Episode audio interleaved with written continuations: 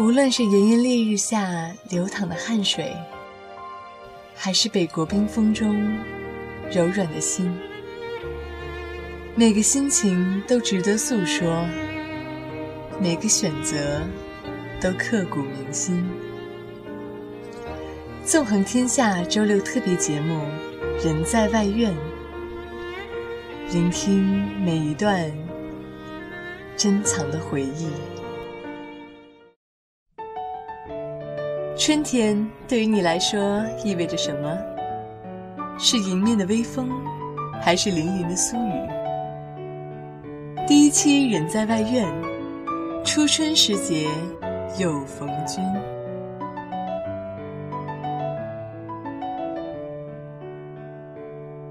嗯，春天的话就是，嗯，当年高一下学期分班，然后文科班那个时候刚进入。新的班级，嗯，在春天里结识了很多 新的基友。高二的春天的时候，班主任带我们一起去春游，嗯，目的地是离学校比较近的一个博物馆，然后从博物馆出来之后，回学校的途中有一个塑胶的篮球场。然后班主任一时兴起，就决定让我们班和当时同行的呃另一个班进行一场友谊赛，篮球友谊赛。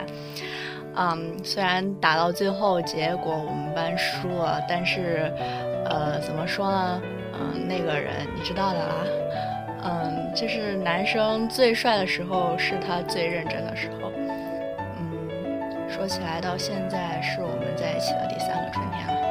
每年春天的时候，在家里周末就会出去吃东西。对，就是这样的，就一家人开车去周围的农家乐或者是什么地方。好像记得是先是桃花开，桃花开了梨花开，梨花开了各种花继续开。然后大人打麻将，小孩子就是吃东西。所有的春天都在吃东西。我去南京找他，嗯，这是一个很棒的春天。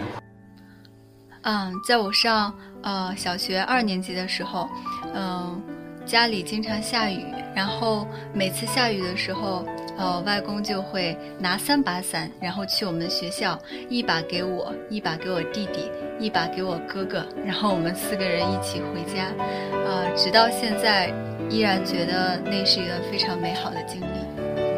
嗯，说到春天的是，嗯。在无锡的源头渚那里有一片美丽的樱花林，然后那里有一个日本文化馆。嗯，在三四月份的时候，我在那里看了一场相扑表演，然后还和他们进行了茶道交流。嗯，经过那一次，我就深刻意识到保持身材的重要性，千万不能像他们一样。